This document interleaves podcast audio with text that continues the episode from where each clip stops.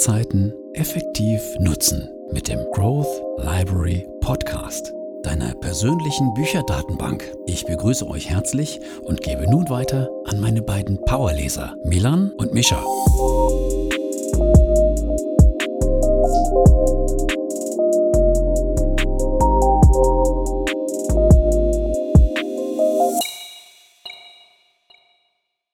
Herzlich willkommen, wie immer, natürlich auch von meiner Seite hier beim Growth Library Podcast.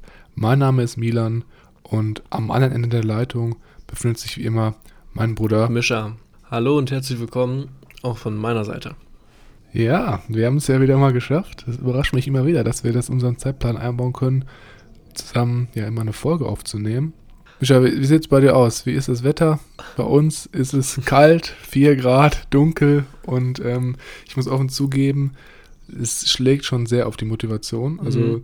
ich hatte mir ja auch damals, als wir den, den Ferrari aufgenommen haben, das ist die zweite Folge damals nach der Vorstellung, vorgenommen, immer früh aufzustehen. Und ich muss offen zugeben, am Anfang ging es richtig gut. Und jetzt, wo das Wetter so ein bisschen umschlägt und ein bisschen dunkler wird, ist es wirklich schwierig geworden für mich. Also man muss sich schon viel, viel mehr zwingen, früh aufzustehen. Also manchmal schaffe ich es auch nicht, muss ich ganz ehrlich zugeben. Ich weiß nicht, ist es Ja. bei euch auch so? Das drückt ein bisschen auf die Stimmung, merke ich bei mir auch. Es, heute war ein freier Tag für mich, keine Berufsschule und keine Arbeit. Und ich habe mir eigentlich auch vorgenommen, ja, heute wirst du ganz produktiv sein und stehst früh auf, gehst in, zum Sport und machst ganz viel für die bevorstehende Abschlussprüfung und kannst für den Podcast noch ein bisschen was machen. Und ja, dann bin ich auch aufgestanden und habe mir gedacht, oh ja, komm, heute ist freier Tag, eine Stunde kannst dich noch hinlegen. Ja. Und dann hat sich das irgendwie so dahingezogen. Also ich war den ganzen Tag äh, produktiv und habe was gemacht, aber irgendwie habe ich jetzt nur einen Bruchteil von dem geschafft, was ich machen wollte und wir haben fast 8 Uhr. Ja, ich muss auch offen zugeben, also das, man hat eigentlich jeden Tag so einen kleinen inneren Kampf gegen sich selbst und bei mir ist es auch so, ich nehme mir mal zu viel, glaube ich, vor für einen Tag und bin dann am Ende ein bisschen enttäuscht, dass ich meine Ziele nicht schaffe oder meine Tasks nicht erledige. Mhm. Und ich glaube, es muss ich mal noch daran arbeiten, vielleicht mir für einen Tag ein bisschen weniger vorzunehmen, das aber dann kontinuierlich auf fünf oder sechs Tage die Woche aufzuteilen. Aber Ja, die Ziele realistischer einschätzen. Ich denke Oder auch, das ist eigentlich, genau. Also, wir sind ja letzte Folge, haben wir schon das neue Buch angefangen, den ersten Teil schon besprochen. Der Klügere denkt nach von Martin Werle. Und heute ist es ja so, dass wir jetzt direkt dann mit dem zweiten Teil weitermachen. Das heißt, wir machen heute Kapitel 6 bis 10, besprechen das wieder einmal. Und was wir natürlich vorher nochmal sagen wollen, wie immer, ist, dass wir natürlich jetzt nicht die komplette Fülle und jedes Detail der Kapitel besprechen, sondern wirklich wieder nur das wiedergeben, was wir für uns persönlich am wichtigsten fanden und dazu dann auch unsere ähm, ja, Erfahrungen äh, mitteilen möchten und uns ein bisschen darüber unterhalten. Und wenn ihr da wirklich noch tiefer einsteigen wollt, dann könnt ihr vielleicht mal überlegen, ob euch das Buch dann selber zulegt als digitale oder Printversion und dann auch nochmal nachlest. Zumal am Ende der Kapitel auch immer so ein bisschen ja, To-Do-Aufrufe oder To-Do-Activities sind, die halt so ein bisschen das Gelesene nochmal vertiefen. Und die besprechen wir natürlich auch nicht. Also wir äh, beziehen uns eigentlich nur auf den theoretischen Inhalt. Genau. Die letzte Folge hat ja damit geendet mit dem äh, fünften Kapitel, die No-Casanova-Strategie, warum Ehrlichkeit am längsten währt. Und ich würde direkt weitermachen mit, der, ähm, dem sechsten Kapitel, Mhm. Bewerben ohne Kanonenkugel, wie sie Baron Münchhausen ehrlich übertreffen. Mhm. Ja, da geht es ähm, erstmal darum, dass sie, wie die Abracadabra-Bewerbung, wie man, wie sie so schön in dem Buch genannt wird, dass die Personaler oder die ganzen Unternehmen immer auf der Suche sind nach dem bestmöglichsten ähm, Bewerber, der wenig kostet und ähm, möglichst viel ähm, Praxiserfahrung hat wie ein Streetworker und Brillantes wie ein Nobelpreisträger. Ähm, Mhm. also komplett flexibel und alles am besten kann, was ja, ja im echten Leben eigentlich sehr selten ist oder nicht so auffindbar, wie es hier gegeben ist. Und Ja. rundet dann eigentlich, finde ich, sehr schön ab, das Kapitel mit Trümpfen, wie so introvertierte, hochsensible Bewerber übertrümpfen oder äh, wie man als Introvertierter mit an, in einer Bewerbungssituation erfolgreich umgeht. Genau. Ähm, bevor wir das besprechen, ich glaube, es ist ja eher so am Ende des Kapitels, Genau. wollte ich vielleicht nochmal ein, zwei Sachen anschmeißen, die mir schon aufgefallen Ja, sehr sind. gern. Genau, also wie du schon sagtest, es geht ja so ein bisschen darum, dass man so einen Allrounder findet und ich kenne das auch von mir. ähm, in, in Berufsschulzeiten. Also wenn man sich da bewirbt, dann ist es wirklich so, dass die Leute ähm, eigentlich zehn Jahre Erfahrung haben wollen im Beruf, aber auch nebenbei schon eine Professur, äh, was natürlich zeitlich eigentlich gar nicht machbar ist, weil du natürlich auch beim, bei der Professur Praxisstunden ähm, in der Uni leisten musst. Und nebenbei kannst du, ist es, glaube ich, schwierig, dann noch Vollzeit zu arbeiten. Und genau, der Werle schreibt zum Beispiel in einem Kapitel auch, gibt zum Beispiel dann die extrovertierten Leute, die dann auf solche Stellenausschreibungen natürlich extrem ja, auftreten. Das heißt, ähm, er nennt das Ganze hier Bewerber aller Haxen. Jetzt eine kurze Frage an dich, das ist vielleicht schon ein bisschen spezifischer, weil es auch schon ein bisschen länger her ist, dass du das Buch gelesen hast. Ja. Aber sagt dir Dieter Haxen noch was oder dieses ganze Szenario, was er, er da vielleicht ähm, angesprochen hat. Ich glaube, es ist auch sehr schwierig, äh, das zu beantworten, aber vielleicht ist er irgendwie. Ja, ich äh, glaube, der äh, war ein sehr großer warme Luftredner, aber ich habe nicht mehr im Kopf, was es genau mit ihm auf sich hatte. Ja, es, genau, es geht schon in die richtige Richtung.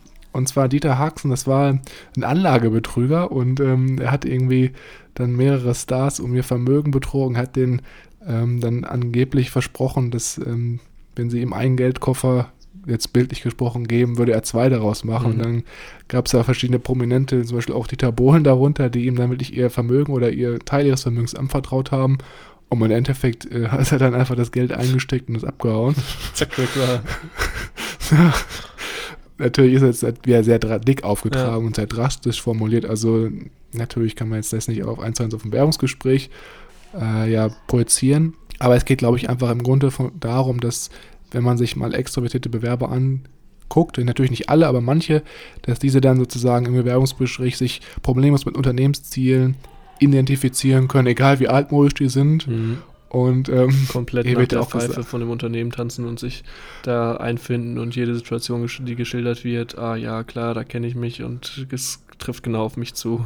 Genau, oder, oder zum Beispiel Stärken wie Luftballons aufgeblasen werden. Da gibt es ja auch dann teilweise solche Leute, die dann, keine Ahnung, wenn ich jetzt mal auf meinen CV äh, beziehen würde, wir haben ja früher kleine Kinder dreht, dass man dann irgendwie äh, das als Management-Position beschreibt und mhm. das halt wirklich sehr, sehr ähm, aufbauscht. Ja. Und das natürlich dann auch irgendwie ein bisschen unglaubwürdig klingt, aber dennoch viele Personaler dann auf diese Schwätzer reinfallen, in dem Fall. Und ja, wenn man das jetzt mal im Vergleich setzt zu den introvertierten Leuten, die sind da eher ein bisschen zurückhaltender. Sehr am Nachteil, weil sie sich auch selber nicht so aufpushen mit irgendwelchen Geschichten, die sie gemacht haben und sich auch nicht so nach Selbstlob gierig sind und das vielleicht so ausleben oder auftragen wie manch anderer. Genau, richtig. Das ist halt auch nämlich ein ganz äh, interessanter, ganz, ganz interessanten Hintergrund. Das ist nämlich so ein bisschen evolutionsbedingt auch, weil man hier schauen muss, es gab natürlich dann evolutionsbedingt, habe ich auch schon am, am ersten Teil angesprochen, ähm, Lebewesen, die natürlich für die Fortpflanzung prädestiniert waren und Lebewesen, die so ein bisschen für die Erschließung neuer Gebiete prädestiniert waren. Und bei den Introvertierten war es so, dass die so ein bisschen zur Sicherung der Art da waren und deswegen in solchen ähm, Konfrontationssituationen eher so ein bisschen sich passiv dargestellt haben mhm. und deswegen auch so ein bisschen dann bescheiden rüberkommen wollen, um halt den Gegner sozusagen zu beschwichtigen. Und das ist genau dieser Effekt, der auch bei den Introvertierten dann im Bewerbungsgespräch zieht. wird zwar als so ein bisschen als Bedrohung wahrgenommen und deswegen treten die lieber ein Stück zurück und deswegen fällt es ihnen halt nicht so leicht. Natürlich kann man es nicht allgemeinisieren oder verallgemeinern, aber es fällt den meisten halt nicht leicht, dann dick aufzutragen und ähm, ja ganz einfach dann solche, ja. solche Stärken aufzublasen, die wir gerade besprochen haben. Ja, richtig. Und dann kommt natürlich äh, der Martin Werde wieder mit seinem äh, introvertierten Ansatz da hinten und erzählt uns äh, oder erzählt in seinem Buch, wie man äh, jetzt trotz seiner introvertierten ähm, Stärke oder seinem hochsensiblen ähm, Gemüt die angestrebte Stelle bekommt. Ich glaube, es sind zehn Trümpfe, die er da nennt. Ich würde mich da jetzt auf drei beschränken, die mir besonders im Kopf geblieben sind. Ja. Einmal die, der dritte Punkt, der genannt wurde, die Empathie hilft bei der Vorbereitung, ähm, dass man ja beim Vorbereiten sich versuchen soll, in die ähm, in den ähm, Human Resources Manager, in den, in den Personal reinzudenken, mhm. um da so ein bisschen ja, das äh, Einfühlungsvermögen spielen zu lassen und äh, sich selber zu fragen, welche Position hat er und was äh, erwartet er von mir, ähm, was könnte ich da vielleicht ihm mitbringen und äh, ihm servieren, dass er mich auch wirklich ja, als möglichen Interessenten aufnimmt. Äh, der vierte Punkt, lassen Sie, lassen Sie Ihre Unterlagen sprechen. Ja, bei mir auf der Schwelle zum Introvertierten ähm, ist es schwierig, weil ich die Schreibstärke nicht habe, äh, die hier angesprochen wird. Aber wenn man sie besitzen sollte, kann man das in seinem ähm, Lebenslauf natürlich schön ausformulieren und seine Erfolge oder seine, seine Stärken durch praxisnahe Beispiele auftragen, irgendwie zu sagen, hier, ich habe in dem Projekt schon mitgearbeitet und habe dadurch die und die Mhm. Sachen, ähm, die und die Fähigkeit, Fertigkeiten erworben. Mhm. Und was ich auch sehr gut finde, den sechsten Punkt versuchen sie die Stimmung im Gespräch zu spüren, dass man ähm, schauen soll, im Gespräch, im Bewerbungsgespräch, versuchen soll, die Schwingungen, sage ich mal, jetzt ganz mystisch so ein bisschen aufzugreifen. Ja, aber man kennt das ja, glaube ich, so ein Bauchgefühl Genau. irgendwie. Man merkt ja, ob die Leute, ob man zusammenpasst mit der Person oder nicht. Genau. Ich weiß schon, was du meinst. Und dann da so drüber, darüber herauszufinden, ob die Firma jetzt zu einem passt oder nicht. Ähm, Um jetzt aus meinen Erfahrungen darüber zu sprechen. Ja, ich hatte jetzt bis jetzt nicht viele Bewerbungsgespräche und tatsächlich auch das erste Bewerbungsgespräch, das ich hatte, verlief extrem gut und ich hatte mir eigentlich da keine großen Chancen gemacht und das ist auch das Bewerbungsgespräch oder das Bewerbungsgespräch, das zu meinem Ausbildungsverhältnis jetzt geführt hat. Bin da hingegangen und habe da mir keinen großen Kopf gemacht, natürlich vorbereitet zur Selbstpräsentation, dass man nicht so viel dann da sitzt und äh, ja, äh, und äh, dass man da nicht so rumstottert. Aber das ist ja klar. Wäre auch nicht schlecht. Genau. Aber es war für ich bin da hingegangen, war einfach ich selber, habe mein Ding da gemacht und es war super. Ähm, und hatte dann auch echt ein gutes Gefühl. Bin dann ähm, ein paar Wochen später dann zu einem anderen Bewerbungsgespräch gegangen, das fand ich sehr interessant. Äh, da hatte ich irgendwie die ganze Zeit so das Gefühl, ähm, im Hinterkopf jetzt äh, eine Bewerbung auf eine Ausbildung zum Informatikkaufmann, äh, die sehr, sehr IT-lastiger, noch Netzwerklastiger ähm, einen haben wollten, als ich eigentlich war, wo ich mich nicht so drin gesehen habe. Und da habe ich auch schon Mhm. im Gespräch gespürt, so ja, ist eigentlich ganz nett, ist eigentlich ganz cool, aber auch wenn die mir eine Zusage geben würden, ich glaube, mich würde es nicht reizen oder interessieren. Also da auch Ja. wieder so ein bisschen auf sein Gefühl zu achten und sich vorzustellen, wenn ich da jetzt angenommen wäre oder äh, sich da in dieser Situation mal zu sehen und zu gucken, wie gut man sich das vorstellen könnte. Ich glaube, das ist auch ein ganz guter Tipp. Und ähm, wie du schon sagtest, ist, man merkt das ja auch unterschwellig so ein bisschen, ob man zusammenpasst. Was ich als letzten Punkt noch hier in dem Kapitel interessant Ja. fand, war, dass man sozusagen als Introvertierter auch nochmal da zusätzlich zu den Punkten nochmal einen weiteren Aspekt ähm, einbringen kann, um sich ein bisschen besser darstellen zu lassen, also sich ein bisschen zu präsentieren. Und zwar wird hier dann von dem Martin Werle vorgeschlagen, sozusagen eine eigene Fankurve im Vorstellungsgespräch aufzubauen. Das heißt, zum Beispiel, Die Mutter ich will- mitzunehmen. mein Sohn macht das alles so super. Genau. Ja, nicht, nicht ganz so extrem. Also es geht dann wirklich darum eher, dass man so zum Beispiel ein indirektes Lob im Vorstellungsgespräch mit einbringt. Das heißt, ähm, ja, mein Chef hat mir neulich gesagt, niemand schaukelt große Projekte so zuver zuverlässig wie ich. Hm? Er nimmt mich vorausschauend und risikobewusst wahr, dass man sowas halt irgendwie sagt. Oder halt das vielleicht auch als Zitat, ich weiß ich nicht, in den CV mit einbaut. Und dieser, dieser Gedankenprozess oder dieser kleine Trick hierbei ist halt, dass es für introvertierte Leute es sich besser anfühlt, wenn sie andere zitieren, die über sie selbst gut sprechen, Mhm. anstatt sich selber so ein bisschen äh, über sich selber zu anzupreisen. sprechen und sich so ein, hoch zu singen. Genau. Ja, finde ich gut. Und äh, finde ich, fand ich auch gut. Ich weiß halt nur nicht, das ist auch so meine einzige Kritik so ein bisschen am Kapitel, ob das nicht so ein bisschen komisch rüberkommt. Ich weiß nicht. Ja, ich glaube, im Bewerbungsgespräch das geht das ganz gut, aber äh, im Lebenslauf oder in deinem Anschreiben, da dann zu schreiben, hier, ich zitiere meinen Chef. Ja, ich weiß es halt nicht, weil das halt, genau, weil es halt irgendwie auch, ich habe es halt noch nie gesehen und ich weiß nicht, könnte auf der einen Seite natürlich voll cool rüberkommen, weil du es halt als erster so machst, Ja. aber auf der anderen Seite könnte es auch so ein bisschen sehr eingebildet rüberkommen. Ich weiß nicht, wenn du verstehst, was ich Ja. meine. Ja, finde ich kritisch. Also ich glaube, im, im Schreiben würde ich es jetzt nicht machen, aber im Gespräch, wenn da jetzt irgendwie nach den Stärken oder so gefragt wird, da fände ich das eigentlich ganz cool oder finde ich das ganz, fände ich es angemessener. Ja, ich glaube auch. Ich glaube, da kann man das mündlich, kann man es, glaube ich, ein bisschen besser nochmal vortragen. Ja. Nee, cool. Aber dann wäre es das dann eigentlich auch schon das für ein sechste Kapitel gewesen. Genau. Und dann würde ich mich jetzt dem siebten Kapitel widmen.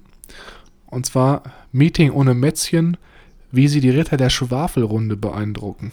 Ja, fand ich sehr Moment. amüsant, den Titel. Ja, so ein bisschen wie wie er kreativ Ja. in die Kreativkiste gegriffen. Mhm.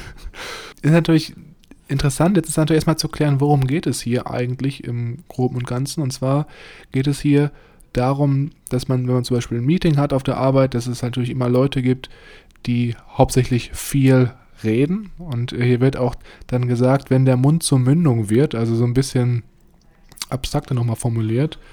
Und zwar geht es darum, dass viele Mitarbeiter oder Kollegen dann diese sozusagen so ein Surface-Acting betreiben. Das heißt, sie sprechen haupt möglichst viel und versuchen auch möglichst das zu sagen, was der Chef denkt oder dem Chef so ein bisschen Honig um den Mund zu schmieren, also sozusagen ihm so hinterherreden und ihn sozusagen in seiner Denkweise zu bestärken, Mhm. um vielleicht besser dazustehen oder sich von anderen Mitarbeitern abzuheben. Ja, das, was aus dem Chefes Mund kommt, ist Gold wert. Genau, richtig. So, so, so um die Art, so wird es auf die Goldwaage Mhm. gelegt. Und ähm, genau, und dann geht es hier auch gerade darum nochmal, dass man zum Beispiel, wenn man jetzt in der Gruppe arbeitet hier, dass das auch vor allem in so Brainstorming-Projekten häufig auftritt.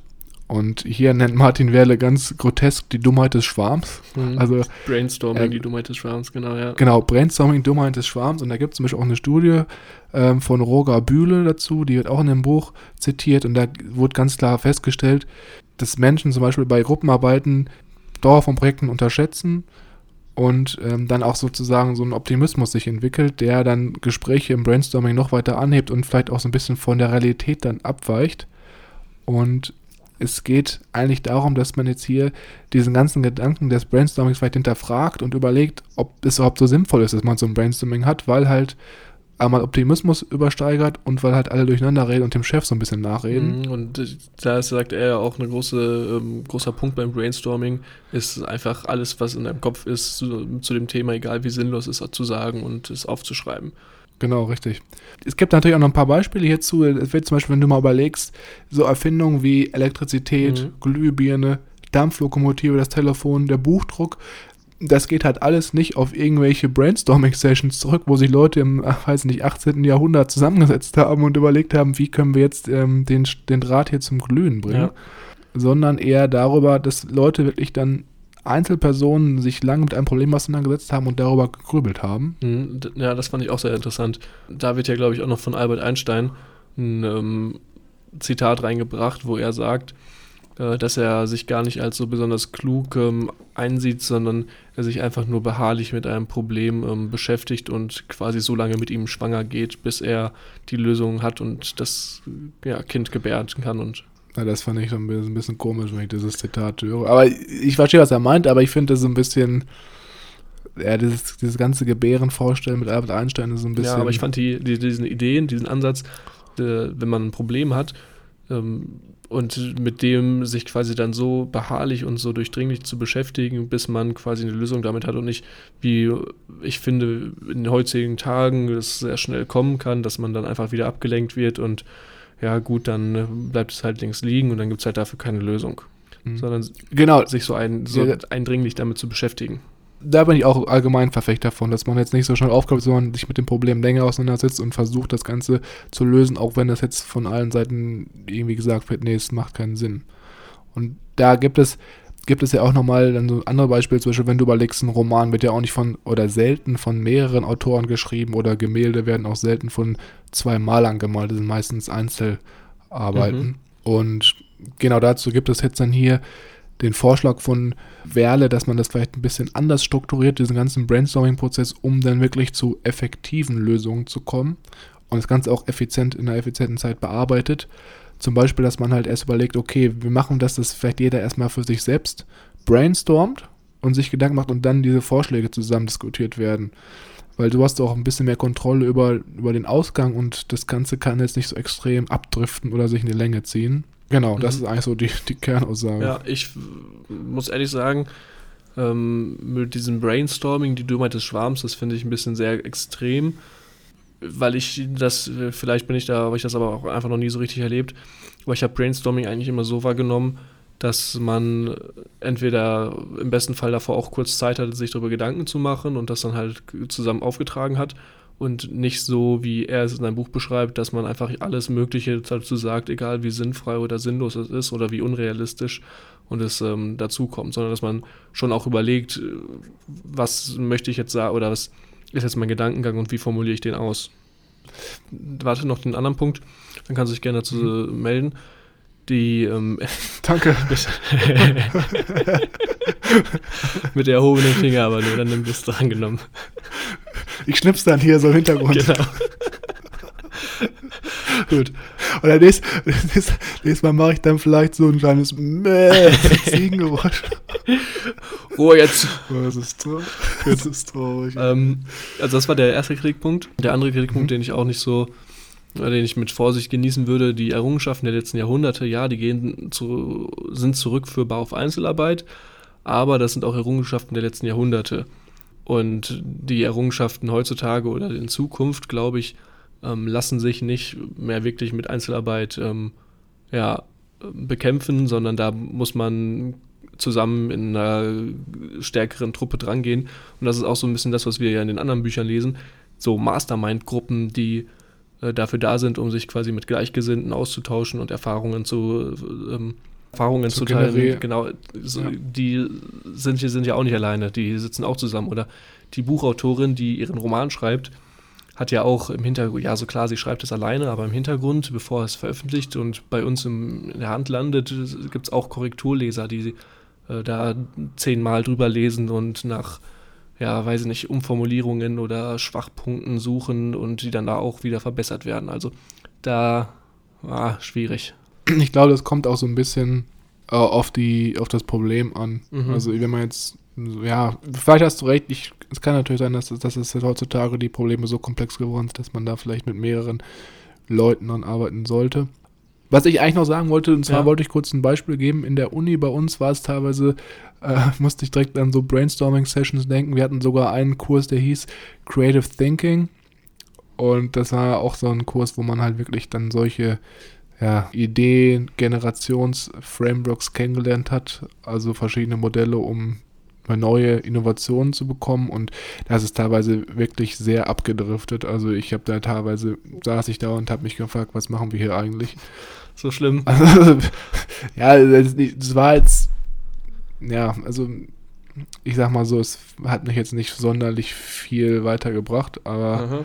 es war mal ganz interessant zu sehen, aber ich glaube nicht, dass, wenn man da wirklich gar kein feuriges Ziel hat, dass, dass man da zu einer, zu einer schnellen Lösung oder zu einer optimalen Lösung kommt, weil wirklich jeder komplett anders denkt und das Ganze dann auch teilweise ausarten kann.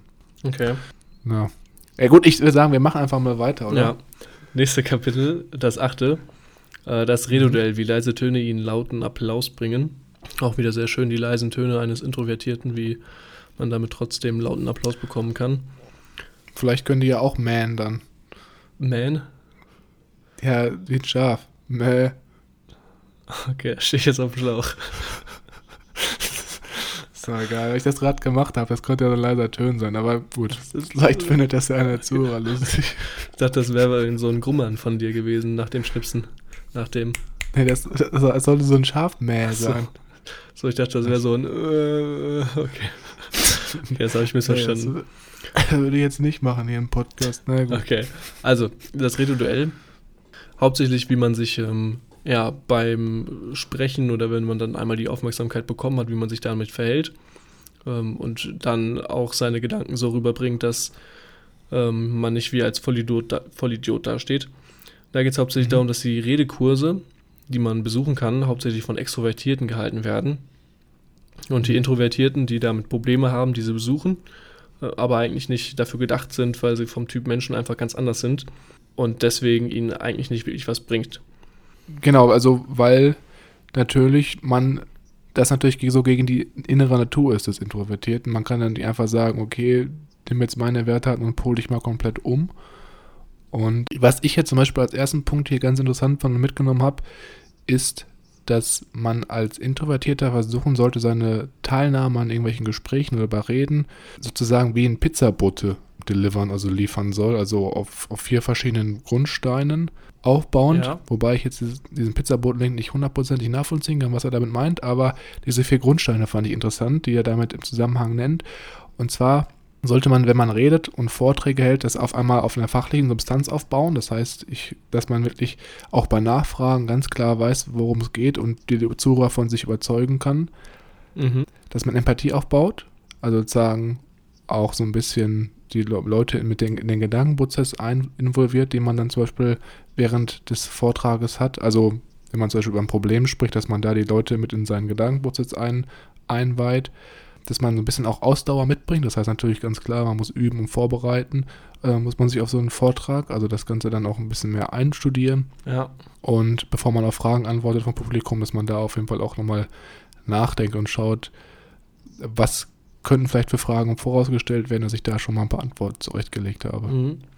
Ja, finde ich ähm, gut. Äh, Im Buch geht es ja dann auch noch weiter mit äh, so ein paar Tipps und Tricks, die man vielleicht auch schon gehört hat. Also gerade sowas wie sich das Publikum nackt vorzustellen, um dann irgendwie ein bisschen die Anspannung zu verlieren. Mhm. Boah, kann man machen, habe ich jetzt noch nie gemacht.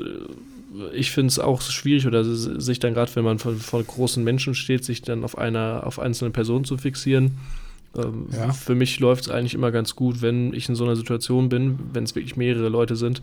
Ich gucke einfach immer so ein bisschen über die hinweg, aber auf die Menschen einzeln gucke ich eigentlich jetzt nicht und damit habe ich da eigentlich auch ganz gute Erfahrungen mitgemacht. Ja, dazu äh, sagt der Mar Martin Werle ja auch, dass es zum Beispiel auch so ein bisschen herablassend drüber kommen kann, ne? wenn du die Leute nackt vorstellst. Da muss man, glaube ich, auch ein bisschen vorsichtig sein, Ja, dass man dann trotzdem noch äh, mit einer gewissen Achtung spricht. steht man da vorne und kichert die ganze Zeit. Ja, ne, und die fragen sich, ob der besoffen ist oder Ja. so. Genau. Und wer hat es schon gesagt, das genau, wenn man zum Beispiel jetzt diese Personenmenge hat, entweder über die Menge Leute drüber schauen Mhm. oder aber einzelne Gesichter fokussieren, die vielleicht auch positiv, äh, positiv, positiven Grad ausstrahlen. Und dass man das Gefühl hat, man wird immer so ein Vier-Augen-Gespräch haben. Ja. Ähm, auch noch ähm, der nächste Punkt, den ich ähm, sehr gut fand, sich zu wagen, ähm, zu menscheln. Also gerade äh, so kleine Verpatzer oder wenn man mal den Faden verliert, das einfach ganz äh, locker und ehrlich zu sagen, von seinen Fehlern ähm, zu erzählen oder seinen Umwegen, die man nehmen musste, um dorthin zu gelangen, wo man ist. Und damit durch so ein bisschen, ähm, ja, nicht so der Redner sein, der vorne auf der Bühne steht oder auf dem Podest oder das Wort jetzt hat und erzählt, wie toll und klasse er ist und was für tolle Errungenschaften er hat und dass er der Beste ist, sondern auch so ein bisschen die Verbindung zum Publikum herzustellen und zu zeigen, dass man auch nur ein Mensch ist und seine Fehler macht und auch ähm, schlafen muss und ja, nicht der Überflieger ist. Ich glaube, das macht einen auch komplett nochmal sympathischer. Also, weil Leute sich halt auch dann damit, damit ident- identifizieren Ja. Ich habe zum Beispiel auch hier mal ein, ein Beispiel, das ja auch dann, dann genannt wird. Also zum Beispiel jetzt das schlechte Beispiel wäre jetzt, heute werde ich Ihnen erzählen, was meinen größten Erfolg im Bereich Menschenführung waren, Umsatz verdoppelt und ständig befördert wurde. Ja, das ist natürlich ein schlechtes Beispiel, da muss Mhm. ich so ein bisschen profilieren. Und positiv wäre zum Beispiel, heute werde ich Ihnen erzählen, was meine größten Irrtümer im Bereich Menschenführung waren, Niederschläge und Fehler sozusagen. Mhm. Ne? Kommt menschlich rüber. Ich glaube auch. Genau, was jetzt am Ende des Kapitels noch war, ist, dass man diese zehn Tipps hatte für zurückhaltende Redner. Ich weiß nicht, wolltest du da vielleicht einmal zwei nennen und ich vielleicht einmal zwei, dass wir da mal gucken, unsere besten Tipps, Aha. die wir da rausgenommen haben, die wir am besten fanden? Ja, sehr gerne. Also ich habe hier einmal das, was wir gerade eben auch schon angesprochen haben, sich erlauben, ein guter Redner zu sein und nicht nur die Stärken zu suchen, sondern auch mal nach ähm, Mängeln zu schauen und auch seinen Fehlern bewusst zu sein und die anzusprechen und sein, von seinen Umwegen zu erzählen. Und Ja. was ich auch sehr gut fand, um sich darauf vorzubereiten, um überhaupt die Energie zu haben, vorher seinen Akku aufzuladen. Quasi vorher für sich in die Ruhe zu gehen oder so einen entspannten Ort aufzusuchen ähm, und seine Energiespeicher für, füllen und ähm, Kraft sammeln. Da fällt mir gerade spontan ein ganz, guter, ähm, ganz gutes Beispiel ein. Ich glaube, der Anthony Robbins, da haben wir zusammen mal vor ein paar, schon fast ein Jahr, glaube ich, oder schon länger, als wir beide noch zu Hause gewohnt haben, bei Netflix eine interessante Dokumentation gesehen, wo er auch auf seine, seine Reden geht und da seine Seminare macht und eine Viertelstunde vorher oder 20 Minuten vorher noch, weil er da um die Ecke wohnt, äh, zu Hause in seine, weiß nicht, in sein Kältebad geht, sich kurz einmal da eintaucht, um da nochmal Energie zu tanken, sich aufzufrischen und dann auf die Bühne zu gehen und dann wirklich das Ding da zu rocken und alle mitzureißen. Ich erinnere mich daran. Ja. Ich weiß auch noch, dass er, bevor er auf die Bühne gegangen ist, so ganz interessante so ein Moves macht. so ein Trampolin auch auf dem Trampolin springt irgendwie Ja. und dann irgendwie nochmal so verschiedene äh, Motivationstechniken und auch so, genau, der macht dann ruft dann, ruft dann auch irgendwas. Sehr interessant. Dreht sich irgendwie einmal Also, im Kreis noch, bevor er da auf die Bühne dann hoch, hochgeht. Genau, der hat ja, glaube ich, auch so verschiedene Rituale, die dann so ein Ja. bisschen nochmal die Energie bündeln sollen. Äh, Kann ich für jeden empfehlen, auch mal sich das vielleicht bei Netflix anzuschauen. Ich weiß gar nicht, wie es Ja, genau heißt. aber ich glaube, Anthony Top. Robinson, da findet man das bestimmt. ja, Tony Anthony Ja, Robbins. das ist Genau. übrigens Bestandteil, glaube ich, unseres nächsten, nächsten Buches. Aber genau, dazu, das wollte ich eigentlich noch nicht verraten, aber jetzt haben wir es Ja. verraten. Na gut. dazu später mehr, Entschuldigung. Okay, ja, ansonsten für mich die zehn Tipps für zurückhaltende Redner. Mhm. Was ich wichtig fand hier, war zum Beispiel, dass man auch mit Zwischenrufen rechnen sollte Mhm. beim Vortrag. Das fand ich mal ganz interessant, weil ich hatte selber noch nie, dass Leute irgendeinen Vortrag zwischengerufen haben. Aber da gibt es natürlich äh, auch zwei verschiedene Möglichkeiten, wie man sich damit so ein bisschen darauf vorbereiten kann. Auf der einen Seite kann man probieren, Zwischenrufe sozusagen vorzubeugen. Das heißt, man nimmt in seinem Vortrag ähm, das Ganze schon so ein bisschen vorweg. Das heißt, wenn, man, ein- wenn man ein Statement hat, dass man sagt, okay, vielleicht wollen Sie mir an dieser Stelle widersprechen, aber darauf sage ich und dann kann man da so ein bisschen Mhm. dann sein Gegenargument So bringen. ein bisschen Spielregeln definieren. Genau, richtig. Ähm, ansonsten, was ich sehr interessant fand, war die Scheinwerfertechnik. Das heißt, wenn man jemanden hat, der ins so zwischenruft, Mhm. dann äh, geht man, unterbricht man seinen Vortrag, geht auf diese Person ein und sagt dann, okay, dann stehen Sie doch mal bitte auf, stellen, äh, nennen Sie Ihren Namen und stellen Sie nochmal Ihre ähm, Zweifel Mhm. laut Da. dar. seine Und das Position hat- bekenntlich machen. Genau, richtig, Position mal kenntlich machen. Und das ist natürlich ja so eine Sache, wenn man auf einer riesigen, jetzt einen großen Vortrag hält, ist natürlich bei manchen Leuten das so ein bisschen Mhm. vielleicht auch unangenehm und manche wollen das vielleicht auch gar nicht und dann werden die automatisch in so eine unangenehme Situation hineingedrückt, sage ich jetzt mal, hineinbefördert, was natürlich dann auch dir auf der einen Seite als Redner vielleicht auch ein bisschen mehr Zeit gibt, Um darüber nachzudenken Äh, und sich dann äh, was auszudenken, ja. Seine Antwort Genau. parat zu legen. Ja. genau, richtig. Finde ich auch sehr gut, weil es einfach diese Hemmschwelle dann von einem Zwischenruf und dann wirklich zu sagen, ja, hier, ich bin der und das und das ähm, ist nochmal ein anderer Step. Und ich glaube, es könnte auch sein, dass dieses ganze, diese ganze negative Darstellung des Zwischenrufs dann auch so ein bisschen ähm, auf, den, auf den Zuschauer abgelenkt wird. Das heißt, also man vergisst vielleicht so richtig, worum es geht, sondern hat viel mehr Fokus auf diese neue Person, die jetzt in das Gespräch hineingerückt wurde. Mhm. Weißt du, was ich meine? Ja, Nee? nicht wirklich, nee. Okay, äh, ich schreibe es auch mal ganz kurz. Also wenn du jetzt zum Beispiel eine Rede hast Aha. und einer ruft dazwischen, Mhm. nur so ein ganz kurzes Statement, dann hören dann, bleibt, glaube ich, bei vielen Leuten dieses Statement halt im Kopf. Ja. Das heißt, die fokussieren sich darauf und nehmen Folgen dafür die die auch dann so bewusst sehr, ja. und, und nehmen das Statement auch bewusst wahr. Ja. Wenn aber jetzt jemand dann auf, also die Person, die das gesagt hat, sich vorstellen muss und sich hinstellt, dann natürlich auch so ein bisschen die Aufmerksamkeit von diesem Statement wieder zurück auf die Person geworfen. Das heißt, dieses Statement bleibt vielleicht nicht mehr so in Erinnerung wie die eigentliche Person. Okay. Dass die Person dann mit, dem, mit seinem Auftreten ähm, So ein bisschen von diesem negativen Statement ablenkt. Ja. Okay. Was vielleicht auch jetzt natürlich nicht Hauptstrategie Mhm. äh, dieser Technik ist, aber vielleicht auch noch so einen kleinen, ja, so einen kleinen Nebeneffekt hat. Interessant, aber da bist du dann schon tiefer im Unterbewusstsein. Ja, ich bin ja auch ein Marketingstudent, ne? Na gut. Da, da bewegst du dich nur auf solchen Ebenen. genau. Ja, wir haben schon einige Kurse, da geht es auch so ein bisschen um Aufbau des menschlichen Gehirns. Mhm. Also es ist schon interessant. Ah, gut, wir wollen jetzt auch nicht weiter reden über äh, mein Studium. Ja, Ich, ich würde sagen, wir machen mal weiter mit dem neuen Kapitel. gerne. Und zwar heißt das Kapitel Elefantenalarm, wie sie mit Dickhäutern umgehen. Mhm. Also als ich das Kapitel das erste Mal gelesen habe, war ich gar nicht so schlau, wusste gar nicht, was der Martin damit jetzt sagen will. Aber es geht im Grunde, Grunde darum, dass manchmal hochsensible Menschen sozusagen offen für alle Anforderungen oder, oder Forderungen von ähm, anderen Menschen sind und dann eigentlich gar nicht so die Möglichkeit haben, Nein zu sagen. Also, da kennst du schon auch Leute, die sagen zu allem, ja, egal was es ist, egal auf der Arbeit, wenn sie da vielleicht dann jeden Tag Überstunden machen, dann können die vielleicht diese ganzen Forderungen nicht ablehnen. Ja, Und das liegt halt daran, weil hochsensible Menschen sozusagen das Wohlgefühl oder Wohlergehen ihrer Mitmenschen über das eigene Wohlergehen stellen und dann natürlich ihre Mitmenschen nicht enttäuschen wollen und ähm, sozusagen auch gut dastehen wollen. Und wenn man das jetzt mal ein bisschen bildlicher vorstellt, es gibt hier in dem Kapitel dann eine ganz schöne Beschreibung. Wenn man jetzt zum Beispiel in diesem Gespräch ist, ich sage mal so, ich bin jetzt introvertierte, äh, sehr eine hochsensible Person und mich fragt jemand, okay, kannst du vielleicht heute nochmal den Auftrag übernehmen, du musst vielleicht bald Stunden länger arbeiten, aber der muss heute fertig werden. Und ich habe eigentlich keine Zeit, ich muss schnell nach Hause, sage aber dann trotzdem ja. Und das ist passiert aus dem Grund, weil in dieser Situation, in der ich angesprochen werde, muss man sich so vorstellen, dass ganz viele kleine Hagelkörner auf meinen Kopf einprasseln.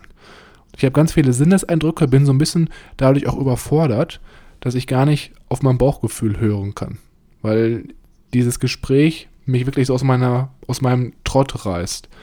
Und die Außenreize sind halt so stark, dass meine Innenreize komplett überlagert werden und ich halt erst im Nachhinein, nachdem ich den, diese Zusage gemacht habe, okay, ich kann heute noch ein bisschen länger arbeiten, ich mache das für dich, dass ich dann erst dieses Bauchgefühl, diesen Innenreiz bemerke und ich eigentlich merke, okay, warum habe ich das jetzt gemacht? Ähm, ich wollte dem anderen so ein bisschen helfen, wollte gut dastehen und wollte dem Wohlergehen des anderen dienen, aber im Endeffekt habe ich nicht auf mich selbst gehört und bin im Nachhinein dann vielleicht auch in einer schlechten Verfassung oder für mich schlecht und bin unzufrieden. Mhm. Und genau, das ist eigentlich jetzt so, so die Kernaussage des Kapitels. Und jetzt gibt es verschiedene Techniken, die da so ein bisschen äh, helfen sollen, wie man das Ganze umgeht. Um das Ganze jetzt nochmal ein bisschen weiter auszuführen, dieses, diese Problematik mit den inneren inneren Bauchgefühl, den äußeren Werten, das lässt sich eigentlich im Endeffekt auf so einen bestimmten Begriff zurückzuführen. Und zwar handelt es sich hier um die Selbstakzeptanz. Das heißt, sagt der Martin Werle in dem Kapitel auch, dass die innere Haltung vieler Menschen eigentlich entscheidend dafür ist, ob wir solche Forderungen, wie jetzt zum Beispiel gerade das mit dem Mehrarbeiten ablehnen oder nicht ablehnen können. Das hat folgenden Zusammenhang. Das heißt zum Beispiel, wenn ich jetzt selber von mir denke, okay, ich bin Mitarbeiter, der in schlechten Lichter steht, weil ich nicht genug arbeite und Mitarbeiter, andere Kollegen könnten denken, ich wäre nicht hilfsbereit und würde nicht unterstützen, dann bin ich natürlich eher gewillt, solche Forderungen oder Fragen anzunehmen und sozusagen länger zu arbeiten, wie wenn ich jetzt zum Beispiel eine ganz andere Selbstwahrnehmung habe, wenn ich denke, okay, ich bin super drauf, ich helfe den Leuten, ich mache Überstunden, heute kann ich mal früher frei nehmen.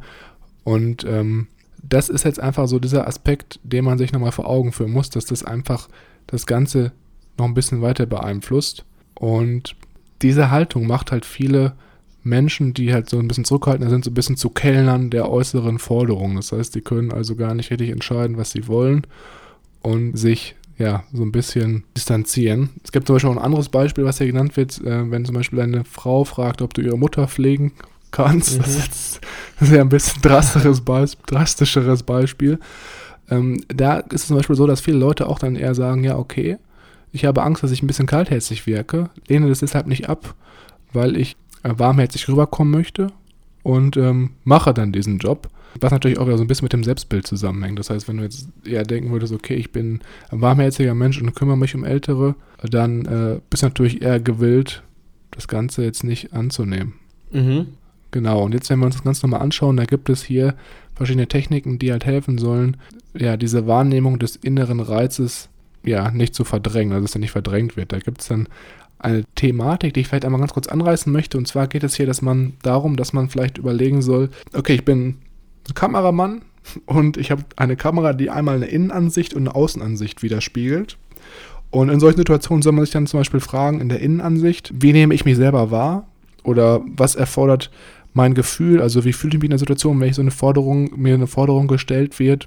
Und stimmt das auch so ein bisschen mit dem überein, was ich von mir selber eigentlich erwartet. Ja. Wohingegen, wenn man jetzt Außenkamera, dann die Kamera in Außenperspektive läutet, dass man zum Beispiel fragt, sich fragt, wie nehme ich andere wahr, was erwarten sie von mir und was erfordert, erfordert die Situation und dass man das so ein bisschen abgleicht. Das heißt zum Beispiel, wenn ich jetzt sehe, dass andere Leute von mir erwarten, okay, hilfsbereit zu sein, aber ich in der Innensicht sehe, ich bin hilfsbereit, da muss ich das natürlich nicht wahrnehmen. Ne? Mhm. Wobei hingegen, wenn ich mich jetzt aber anders selber wahrnehme, dann ist natürlich so ein bisschen die Gefahr, okay, stimmt das wirklich, dass ich mich so wahrnehme? Oder muss ich da vielleicht noch ein bisschen an meiner Selbstakzeptanz arbeiten? Mhm, sich so, so ein bisschen selber zu reflektieren durch die zwei Sichten, quasi durch die Kamera. Genau, richtig, dass man da halt so ein bisschen guckt und dann überlegt, ob ich das, ob man das wirklich halt machen soll oder nicht. Mhm. Ne? Ja, finde ich sehr gut. Es gibt auch, glaube ich, in dem Buch wurde ja das interessante Beispiel genannt mit dem Kameramann, der beim Spazierengehen seine Nachbarn trifft, äh, die jetzt heiraten und irgendwo weiter weg heiraten und ihn noch fragen, ob er nicht den Fotograf sein soll und er überrumpelt, einfach Ja sagt und letztendlich dann den Flug zur Hochzeit zahlen muss, da quasi arbeitet und Fotos macht und wieder zurückfliegt, obwohl er die gar nicht so gut kennt. Ja, genau. Das ist, ist auch so ein typisches Beispiel von dieser, diesem, diesem hochsensiblen Menschentyp, der halt dann wirklich immer alles zusagt. Das ist, glaube ich, als Einleitung des Kapitels da, genau, richtig. Wolltest du noch was sagen? Ja, oder? nee, mach du ruhig zu, zu Ende, dann sage ich noch was dazu. Sorry. Also ich wollte eigentlich jetzt hier auf die letzten, auf diese To-Dos oder die vielleicht Strategien eingehen, die am Ende genannt werden, die so ein bisschen Tipps geben, wie man mit diesen Elefantenforderungen, so werden äh, die Personen genannt, die jetzt immer hochsensible Menschen nach irgendwelchen Forderungen fragen, wie man da so ein bisschen mit umgehen kann. Und zum Beispiel, es gab jetzt zehn verschiedene Methoden. Ich habe mir jetzt mal zwei rausgeschaut. Zum Beispiel, wenn ich jetzt sage, ich sage, zum Beispiel eine Strategie, Strategie 7 war, oder hat den Titel getragen, ich sage ja, wenn ich Nein sagen will. Mhm. Fand ich auch sehr gut. Und genau, hast du die auch genommen? Nee, ähm, nee hast du nicht. Nee. Gut. Und zwar sollte man sich jetzt als hochsensibler Mensch mal vor Augen schauen. Nein sagen ist auch immer so ein bisschen so eine Art Respekt vielleicht auch äh, darzustellen und wertet ein Ja, was ich dann vielleicht später mal gebe, ähm, im Gegensatz wesentlich mehr auf, als wenn ich immer Ja sage, weil dann denkt sich jeder, okay, der sagt eh immer Ja, deswegen können wir mir auch noch ein bisschen mehr Aufgaben aufbinden. Mhm. Und dieser Grundfehlgedanke ist hier, des Hochsensiblen, ich darf nicht Nein sagen, sonst stoße ich die anderen vom Kopf, was natürlich komplett falsch ist, weil man so ein bisschen gucken muss, passt das überhaupt oder passt es nicht zu mir, passt die Aufgabe nochmal ein Zeitplan etc. Und jetzt gibt es drei verschiedene Strategien, wie man Elefanten hier bremsen kann. Auf der einen Seite entschuldigen Sie sich nicht für ein Nein, was man jetzt äh, sagen würde in dem Gespräch, weil das so ein bisschen dem Fragenden auch zeigt, okay, ich bin selber so ein bisschen selbstzweifelt und weiß nicht ganz sicher, ob ich das wirklich ablehnen wollte. Des Weiteren soll man, wenn man Nein formuliert, auch Körpersprache nutzen und dem anderen so ein bisschen auch vielleicht Arme verschränken oder signalisieren mit Gestik und Mimik, dass man jetzt hier ganz klar den Auftakt nicht annehmen möchte. Und was auch ganz wichtig ist, dass wenn man jetzt Nein formuliert, dass man sich da Zeit nimmt, dass man jetzt nicht sagt, okay, nein und dann wieder direkt in die Arbeit geht, sondern dass man sich in Ruhe dem anderen zuhört, diese Frage dann auf sich wirken lässt und dann bestimmtes Nein ausdrückt und gar nicht jetzt davor irgendwie anfängt, eigentlich wollte ich ja, aber ich habe keine Zeit, sondern wirklich das eigentlich gar nicht weg, äh, weglassen, äh, ganz klar formulieren, weil wenn man zum Beispiel solche Floskeln vorher benutzt, signalisiert man auch so ein bisschen innerliches Wanken, was den Zuhörer natürlich auch dann vielleicht ähm, nochmal so ein bisschen nachhaken lässt, ob du es wirklich auch ablehnen willst oder nicht. Ja, und vor allem, wenn man dann auch klar und deutlich sein Nein dazu sagt, bewertet das auch so ein bisschen die Selbstverständlichkeit ähm, auf, dass es halt nicht der Fall ist, dass ähm, man seine Aufgaben einfach ähm, bei einem delegieren kann und wenn man das nicht schafft oder wenn man dann jetzt, wenn was dazwischen gekommen ist, dann schiebst du die Aufgaben einfach an Hansel X. Der ähm, sagt ja immer ja und macht das für einen. Ja, genau. Richtig. Mhm. Was ich auch ähm, ja? sehr gut fand in, dem, ähm, in, den, ähm, in den zehn Herausforderungen, was man auch nicht vergessen sollte, auch wenn man von Spätzern oder von Dickhäutern ausgenutzt werden sollte, gehören immer zwei dazu. Und vielleicht wurde man in diese Rolle etwas getrieben und wurde vielleicht da sehr ausgenutzt, aber man sollte sich trotzdem dessen bewusst sein, dass trotzdem dazu immer zwei gehören und sich der Opferrolle da ein bisschen entreißen und das ja, nicht nur die Schuld beim anderen zu suchen, sondern auch sich selber zu fragen, was kann ich beim nächsten Mal da besser machen? Oder wie komme ich da in, beim nächsten Mal nicht in solch eine Situation? Ein sehr schöner Punkt, den habe ich gar nicht so richtig auf dem Schirm gehabt. Was ich auch sagen muss, allgemein, jetzt nochmal zum Abschluss hier, dass ich da wirklich mitgenommen habe, dass ich, früher habe ich es zum Beispiel auch gemacht, dass ich öfter auch mal Sachen gemacht habe, die jetzt vielleicht von anderen erwartet wurden, an mich persönlich, wo ich jetzt vielleicht nicht so viel Lust drauf hatte. Und ich muss offen zugeben, dass auf der einen Seite ich jetzt das Ganze nicht mehr so mache. Also ich überlege halt wirklich vorher, ist das was, was mich interessiert, was mir Spaß macht, wo ich auch hinterstehe. Mhm. Weil auf der einen Seite ich mich dann selber unwohl fühle, wenn ich die Sachen mache. Und wenn man jetzt das Ganze vielleicht mal auf äh, Feiern gehen oder Ausgehen bezieht, wenn ich dann da keine Lust drauf habe und ein bisschen schlechte Stimmung verbreite, das färbt ja auf die anderen ab und zieht die anderen mit runter. Ich kann mich ja dann nicht verstellen und so tun, als ob ich Spaß hätte, nur weil ich das äh, jetzt mache, um andere Leute nicht zu enttäuschen, dass ich zu Hause bleibe oder so. Und ähm, ich glaube, das ist nochmal ein vielleicht interessanter Denkansatz für Leute, die jetzt nicht immer so viel Lust haben oder für Leute, die öfter mal Ja sagen äh, zu irgendwelchen Events, wo sie eigentlich keine Lust drauf haben, mhm. um sich einfach mal selber einzugestehen, okay, vielleicht macht es mal Sinn, sich Zeit für sich zu nehmen und ähm, andere Sachen zu tun. Ja. Äh, was ich auch sehr gerne mache, ist, wenn man sich selber überrumpelt fühlt in einer Situation und da vielleicht auch irgendwo sich reingedrängt fühlt, ob das jetzt im Gespräch ist oder am Telefon, einfach zu sagen, ja, puh, weiß ich nicht, ich habe jetzt gerade andere Sachen im Kopf, ähm, ich komme darauf nochmal zurück und dann lässt man sich das wirklich nochmal gut ähm, durch den Kopf gehen und ruft dann den, die, diejenige wieder zurück übers Handy oder mhm. sucht dann nach dem Mittagessen das Gespräch und sagt, also sagt dann ganz ehrlich, wie es ist ähm, mit, geordneten, mit geordneten Gedanken. Aber dass man sich mal so ein bisschen Zeit nimmt und aus, der, aus dieser Drucksituation dann so ein bisschen zurückzieht, meinst genau, du? nicht einfach zu, zustimmen oder ablehnen, sondern erstmal so, uh, ja, puh, weiß ich jetzt gerade nicht, es ja. geht mir gerade ein bisschen zu schnell, gib mir eine Stunde und dann komme ich dann nochmal drauf zurück. Ja, weil man dann natürlich auch nochmal ein bisschen mehr auf sein Bauchgefühl hören kann, ne? was dann so im Nachhinein erst vielleicht so ein bisschen durch, durchkommt. Genau. Ja, cool. Ähm, gut, die letzte, äh, das zehnte Kapitel, die Schwätzerbremse, wie sie Maulhelden entzaubern. Da mhm. jetzt ja, wurde es jetzt sehr spannend. Äh, da ging es dann hauptsächlich um ähm, sieben tückische Labertricks und die sieben fiesesten Angriffe von der mhm. Schwätzerseite aus und wie man sie abwehren kann.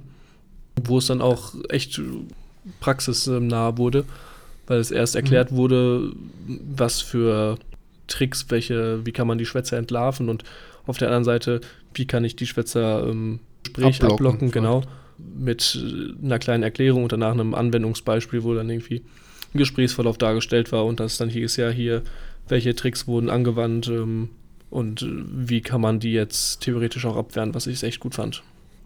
Ich hatte das Gefühl, das war so ein bisschen so eine kleine Toolbox, wo man so verschiedene Redewendungen und Strategien an die Hand gegeben bekommen hat, um sich halt dann in solchen Situationen besser behaupten zu können als Introvertierter. Ja, finde ich auch.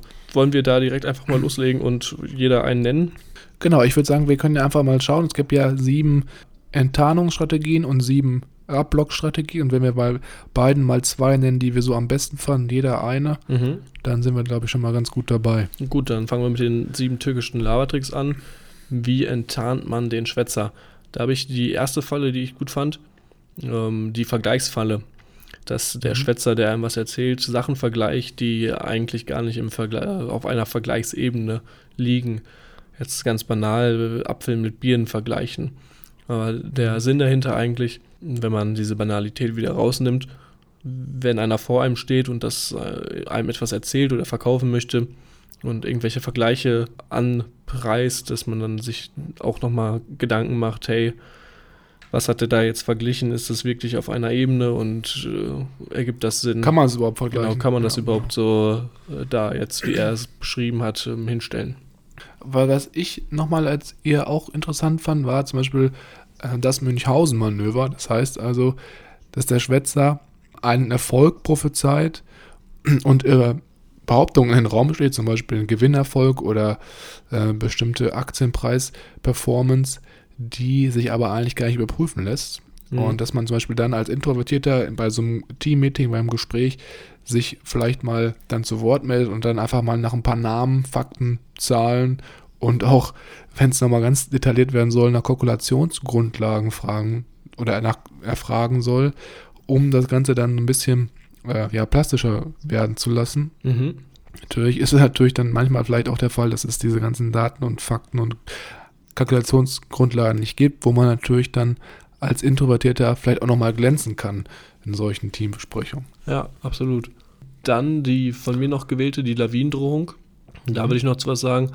Ähm, wenn man jetzt sich zum Beispiel in die Situation vorstellt, dass man in einem Meeting sitzt und irgendein Vorgehen planen muss oder jetzt entscheiden soll und der gegenüber sitzende Schwätzer dann den Eindruck ähm, erweckt, dass das Abweichen seines Vorschlages zwangsläufig in einer Katastrophenlawine ähm, endet und ja, von wenn man seine Entscheidung jetzt nicht so wählt, dann passiert das und dann das und am Ende ist das ganze Unternehmen pleite, jetzt mal ganz krass gesagt.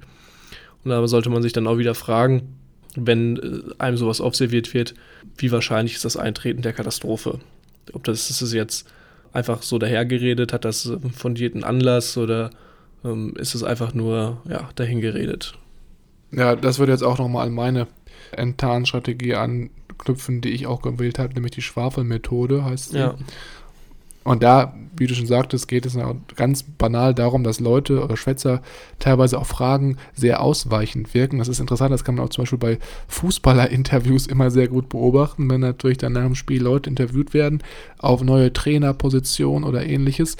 Da wird immer sehr, sehr breit gefächert geantwortet und gar nicht richtig auf die Frage eingegangen. Mhm. Und das ist auch hier mit dieser Regel gemeint. Das heißt, wenn Leute auf Fragen breit gefächert antworten, einfach konsequent nachfragen und konkret fragen, was überhaupt jetzt gemeint ist und den Schwätzer sozusagen auf den Punkt zu bringen. Ja, finde ich ein gutes Beispiel. Gerade beim, beim Interview nach dem Fußballspiel ist es ja immer sehr, sehr emotionsreich, würde ich sagen. So einen Fußballspieler zu interviewen, der jetzt gerade 90 Minuten auf dem Fußballfeld stand und den dann da irgendwelche, irgendeinen irgendein Kack, sage ich mal, banal an den Kopf zu werfen. Na Ja. gut, die sieben fiesesten Angriffe, wie man jetzt sich gegen solche Schwätzer wehren kann, da habe ich als erstes die Unterbrechermethode. Das hattest du, glaube ich, im Verlauf des ähm, Gesprächs jetzt heute auch schon angebracht. Mit dem, wenn ich jetzt was erzähle und unterbrochen werde die ganze Zeit, wie ich dann mit diesen kritischen Sprechern umgehe, dass ich den, mit dieser Scheinwerfermethode, was du ja gesagt hast, ähm, dass ich dadurch mir ein Einfallstor oder dass ich mir dadurch ein bisschen Zeit verschaffen kann. Ja. Oder auch, dass ich ähm, dann darauf eingehe oder von vornherein Spielregeln definiere und sage, ja, hier, ich äh, gehe am Ende gerne auf Zwischenfragen ein, aber während des Gesprächs lassen Sie, behalten Sie bitte Ihre Bedenken für sich. Das mir jetzt auch so ein bisschen, ähm, ja, nicht ganz, aber meine, meine Strategie, die ich hier, oder die Ablog-Strategie, die ich hier ausgewählt hatte, war der indirekte Angriff. Aha. Und ähm, da geht es so ein bisschen darum, wenn man sich überlegt, man ist jetzt im Meeting und dann äh, stellt man eine Frage und dann sagt zum Beispiel der Vortraggebende, okay, wenn Sie ein bisschen was von der Ma- Materie verstehen, dann müssten Sie es eigentlich wissen. Und ähm, das ist natürlich schon so ein bisschen indirekt, unterstellt man dem Fragenden dann, okay, ich habe keine Ahnung von dem, was ich gerade gefragt habe, von der Thematik. Mhm. Und dann könnte man jetzt zum Beispiel als Fragender antworten, vielleicht ist mein Problem, dass ich nicht nur ein bisschen verstehe, sondern nach 15 Jahren sogar sehr viel verstehe. Und ähm, das ist so ein bisschen dann das Wort im Munde des ähm, Angreifers umdrehen und ihn sozusagen unserer eigenen Waffe schlagen. Das fand ich eigentlich ganz cool. Und ähm, ja, es gibt jetzt noch fünf andere Abblock-Strategien. Ich weiß jetzt Mhm. nicht, ob wir da jetzt nochmal welche nennen wollen oder wollen wir dann jetzt mal zum Ende kommen langsam? Wie hast du es dir vorgestellt? Ja, wir können ge- gerne zum Ende kommen. Ich würde noch bei dir, bei dem indirekten Angriff ist es ja auch so, finde ich, dass es, äh, wenn so ein Zwischenruf kommt oder wenn jemand sich dann einen so angreift, dass auch so ein bisschen an der Glaubwürdigkeit des Redners dann beim, im Publikum vielleicht steigt. Deswegen schwierig mit umzugehen, würde ich ähm, auf jeden Fall eigentlich eher darauf eingehen. ja, ich denke auch. Na gut, nachdem wir jetzt das Buch ausgiebig besprochen haben, was nehmen wir davon mit und welche Kritik haben wir? Wie wollen wir Mhm. anfangen? Ja, ich sag mal so, du kannst ja eigentlich, bist ja gerade schon im Wort, da könntest du ja auch schon weiter fortfahren, wenn du möchtest. Gerne, dann würde ich kurz mich mit der Kritik kurz fassen. Ich finde oder das Buch an sich ganz gut, aber es ist doch sehr introvertiert lastig. Mhm, Also sehr auf. Darf ich da mal kurz einmal einmelden? Ja. Sorry, dass ich jetzt dann direkt Ja. wieder doch unterbreche. Aber der erste Punkt bezieht sich auch so ein bisschen auf das, was ich geschrieben habe in meinem ersten Punkt. Und zwar habe ich auch das Gefühl, wie gesagt, es ist sehr orientiert an Leute, die ein bisschen introvertierter sind. Und ich hatte genau das Gegenteil geschrieben, und zwar, dass Extrovertierte relativ wenig mitnehmen können, wenn sie sich nicht für die Thematik des Introvertierten interessieren Mhm. und ähm, auch gar nicht den introvertierten Charaktertyp verstehen möchten. Und dass man hier als Extrovertierter eigentlich nur in den letzten ein, zwei, drei Kapiteln was mitnehmen kann, wo jetzt halt diese Abblock-Strategien und Kammerperspektiven und das, das Interview-Prinzip dargestellt wird. Ja, Genau, das war auch mein Punkt. ja, das fand ich also, das hat sich das ganze Buch über bei mir gezogen. Für mich konnte ich da jetzt schon ein bisschen was mit rausziehen und mitnehmen, aber jetzt breit gefächert für ein Sammelsurium Mhm. an Menschen könnte das, glaube ich, eher auf Unbehagen oder auf ähm, ja, Kritik stoßen. Mhm. Was ich aber trotzdem mitnehme und was ich sehr gut fand, äh, dass ich mich vorher, wie ich auch schon im ersten Teil gesagt habe, nicht so als hochsensibel wahrgenommen habe und mich in den Situationen jetzt besser erkennen kann und mich dann auch richtig einordne und über Intro und Extrovertierte viel besser aufgeklärt bin und das nicht mehr so, ja, wie das die übliche westliche Anschauung, weil Weltanschauung ist, so Introvertierte sind schlecht und Extrovertierte sind gut, sondern dass es Mhm. beides seine Pro und Kontras hat und äh, dass sie es einfach zwei unterschiedliche Menschentypen sind und die gleichberechtigt sind, ähm, jetzt mal ganz krasser gesagt, und ja, beide ihren Platz in der Welt haben und das gut so ist. Mhm. Für Introvertierte ist das Buch natürlich absolut Gold wert Mhm. und für mich als ähm, Mittelding zwischen beiden konnte mich aber trotzdem in vielen Situationen auch wiedererkennen und habe da auch was mitgenommen. Ja. Ich hatte noch ein, zwei negative Punkte oder einen, den ich noch sagen wollte. Und zwar habe ich das Gefühl, dass manchmal so ganz ein bisschen sehr ausschweifend erklärt wurde. Also ich hatte das Gefühl, das könnte man noch ein bisschen kürzer beschreiben. Aber das hat man ja manchmal leider bei solchen Büchern, dass die versuchen dann hauptsächlich auch etwas dicker, äh, dicker zu werden von den Seitenanzahlen und von dem Buchumfang. Und das wird auch direkt an meinen zweiten und letzten Kritikpunkt anknüpfen. Und zwar, dass ich manchmal das Gefühl hatte, die Seiten waren relativ wenig beschrieben. Also es hatte mir das Gefühl, dass es wirklich sehr große Seitenformate waren mit etwas wenig Text. Große Schrift, glaube ich Und auch. Ja, große Schrift und auch teilweise die Seiten waren auch sehr dick, ne, hatte ich das Gefühl. Mhm. Aber das ist jetzt auch, das hat natürlich jetzt nichts mit dem Inhalt zu tun, das ist halt so ein bisschen ein, ein haptischer Fokus. Aber ja, trotzdem fand ich, dass ich für mich vor allem mitnehmen konnte, dass ich diese beiden Charaktertypen viel, viel besser verstehen konnte. Introvertiert und extrovertiert, das fand ich sehr, sehr gut. Es hat auch ein bisschen dazu geführt, dass ich mein komplettes Mindset ähm, ganz anders aufgebaut habe, weil ich ja auch eher ein bisschen introvertierter bin.